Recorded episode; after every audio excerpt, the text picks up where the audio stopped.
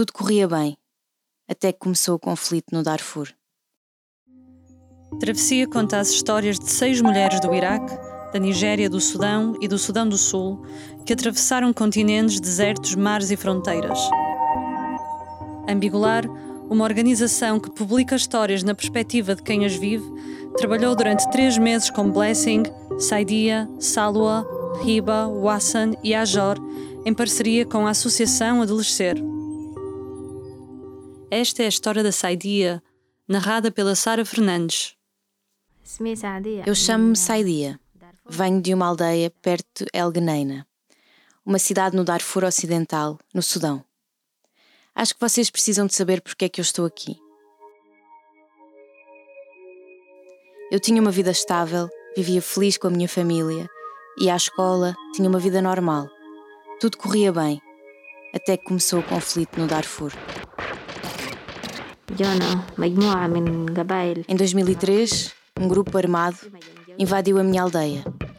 Incendiaram as nossas casas, as nossas roupas, levaram os nossos pertences, o nosso dinheiro, deitaram fora a nossa comida e antes de se irem embora, queimaram tudo o que não podiam levar com eles.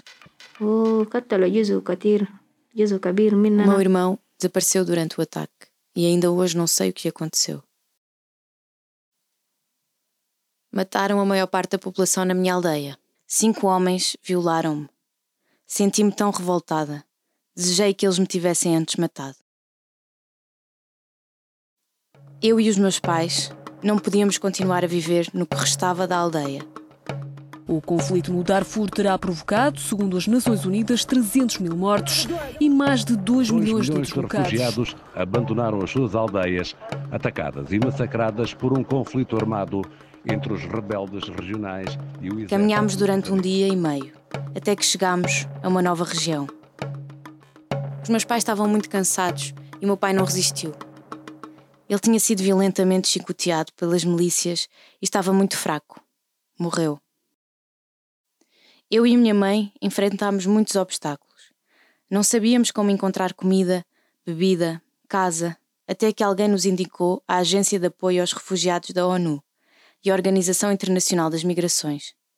Deram-nos comida, água e começámos a frequentar a escola e a aprender inglês. Vivíamos uma vida pacífica, mas os protestos e os conflitos recomeçaram, e a escola onde estávamos a viver, que pertencia ao governo, foi incendiada. Voltámos a sentir uma grande insegurança.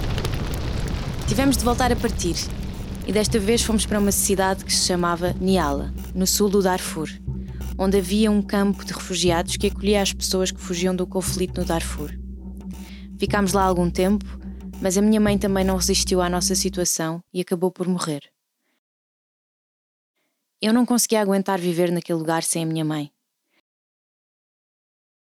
Juntei-me a um grupo que ia na direção do sul à procura de proteção. Queríamos chegar ao Uganda, mas não tínhamos recursos suficientes para a viagem. Então acabámos por regressar ao Darfur. Foi difícil voltar a viver no Darfur. Depois da morte dos meus pais e do desaparecimento do meu irmão, não tinha família que me pudesse apoiar. Não ia ser capaz de sobreviver no Darfur. Fui informada, no escritório da Agência de Apoio aos Refugiados, que poderia trabalhar em Khartoum, a capital do Sudão, e algumas das pessoas que trabalhavam na agência ajudaram-me a preparar a viagem. Assim que cheguei a Khartoum, trabalhei todos os dias, a lavar roupas e a limpar casas. Passado algum tempo, tinha finalmente os meios de ir para o Egito. A vida no Egito era difícil, porque eu não falava árabe muito bem. Mas tudo pareceu melhorar quando conheci o homem que viria a ser o meu marido. Deus o tenha. O nome dele era Ali, e tal como eu, ele vinha de Algenaina, tinha sido torturado pelas milícias e tinha vindo para o Egito para escapar ao conflito. Um mês depois de nos conhecermos, casámos. Os seus pedidos de asilo anteriores tinham sido rejeitados ele estava novamente no processo de espera para ir para os Estados Unidos.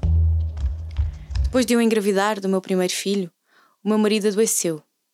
A Agência da ONU para os Refugiados tinha preparado os documentos para o pedido de asilo nos Estados Unidos, mas depois de uma longa espera, o pedido foi rejeitado. Finalmente, fomos informados de que o nosso processo estava a ser transferido para Portugal. Não estávamos à espera dessa mudança, mas tudo o que queríamos era sair do Egito. No Egito, não nos sentíamos respeitados e em segurança. Éramos maltratados e assediados por causa da nossa cor de pele.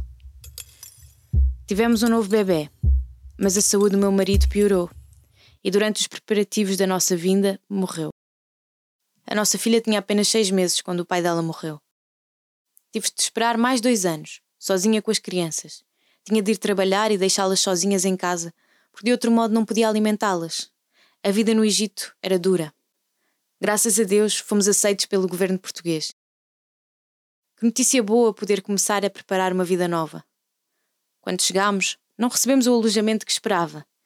O apartamento é um centro de refugiados onde vivem 15 pessoas. No entanto, estou feliz por finalmente estarmos num lugar onde temos segurança e proteção.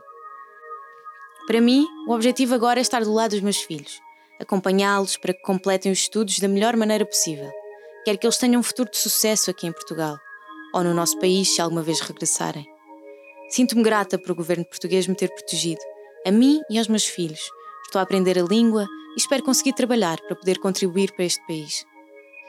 Espero que a pandemia termine para que possamos recomeçar uma vida livre de restrições.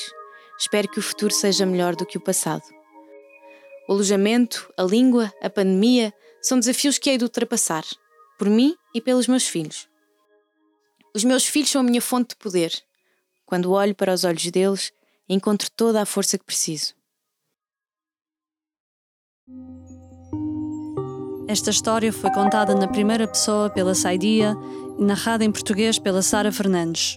A tradução foi feita pela Heidi Abashir e pela Kaola Ossini. A edição de som foi feita pela Rose Decker e as sessões de storytelling foram conduzidas pela Hadi Abashir e por mim, Maria de Azevedo Brito, em parceria com a Associação Adolescer. Travessia, um podcast ambigular, uma organização que publica histórias na perspectiva de quem as vive e pode ser escutado em www.ambigular.org e nas aplicações de podcast.